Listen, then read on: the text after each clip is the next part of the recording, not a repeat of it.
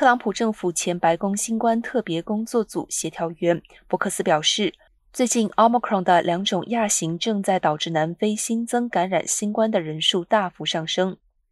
而在南非感染人数上升后，伯克斯发出警告，表示美国也应该为即将到来的夏季或存在新一波的潜在疫情做好预防准备。